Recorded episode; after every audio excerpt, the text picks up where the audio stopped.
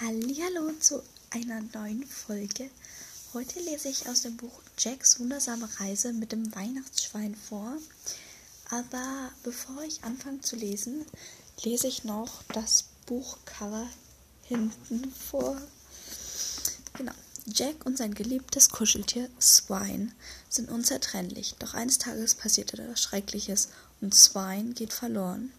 Um ihn zurückzugewinnen, reist Jack ins Land der Verlorenen einen magischen Ort voller Überraschungen und seltsamer Wesen. Dort begegnet er vielen Gefahren und wird am Ende vor die größten Entscheidungen seines Lebens gestellt. Schließlich geht es um seinen besten Freund. Nicht wundern, das Schwein heißt wirklich Schwein, aber dazu werdet ihr auch noch mehr erfahren. Dann würde ich sagen, fangen wir an. Teil 1, das Schwein. Kapitel 1 das Schwein war ein kleines Kuschelschwein aus feichem Frontesestoff. Sein Bauch war mit Plastikbohnen gefüllt, sodass man es gut herumwerfen konnte. Die knautschigen Schweinekö Schweinepfötchen hatten genau die richtige Größe, um damit Tränen aus den Augen zu wischen. Das Schwein gehörte Jack und anfangs schlief er jeden Tag schlief er jeden Abend mit einem Schweinesöhrchen im Mund ein. Als, Spre als Jack zu sprechen anfing, nannte er das Schwein, weil er noch nicht Schwein sagen konnte. So bekam das Schwein seinen Namen. Eigentlich war es lachrosa mit glänzenden Pla schwarzen Plastikaugen, aber Jack wusste gar nicht mehr, dass es einmal so ausgesehen hat.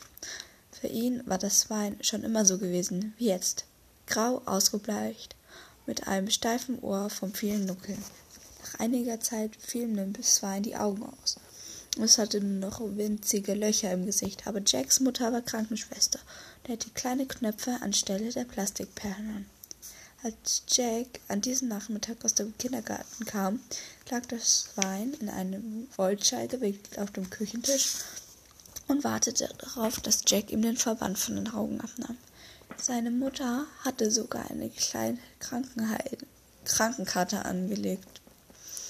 D.S. Jones Knopfbefestigungsoperation ausführende Ärzte mahnen. Das ist lustig. So, es stand jetzt nicht, aber finde ich.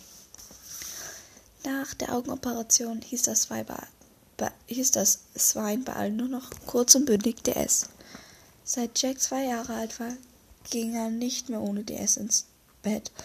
Und was oft Probleme machte, denn wenn die Zeit zum Schlafen kam, war DS meist nirgends zu sehen. Manchmal mussten Mom und Dad lange suchen, bis es irgendwo auftauchte, an allen möglichen Stellen, zum Beispiel tief in Dads Turnschuh oder zusammengeknüllt in einem Blumentopf. Warum musst du ihn immer verstecken, Jack? fragte Mom, wenn sie erst dann in der Küchenschublade oder hinter einem Sofakissen entdeckte. Die Antwort kannte nur, kannten nur Jack und DS. Jack wusste, dass DS gemütliche Ecken liebten, liebte, wo er sich zusammenrollen und schlafen konnte. Genau, dann würde ich sagen, war es das jetzt auch schon wieder mit der Folge, weil ich will euch jetzt nicht so unbedingt langweilen, wenn es euch nicht so gefällt, das Buch. Ihr könnt mir ja dann mal bei den Kommentaren schreiben, ob ihr noch einen zweiten Teil davon haben wollt. Genau, und dann sage ich Tschüss, bis zum nächsten Mal.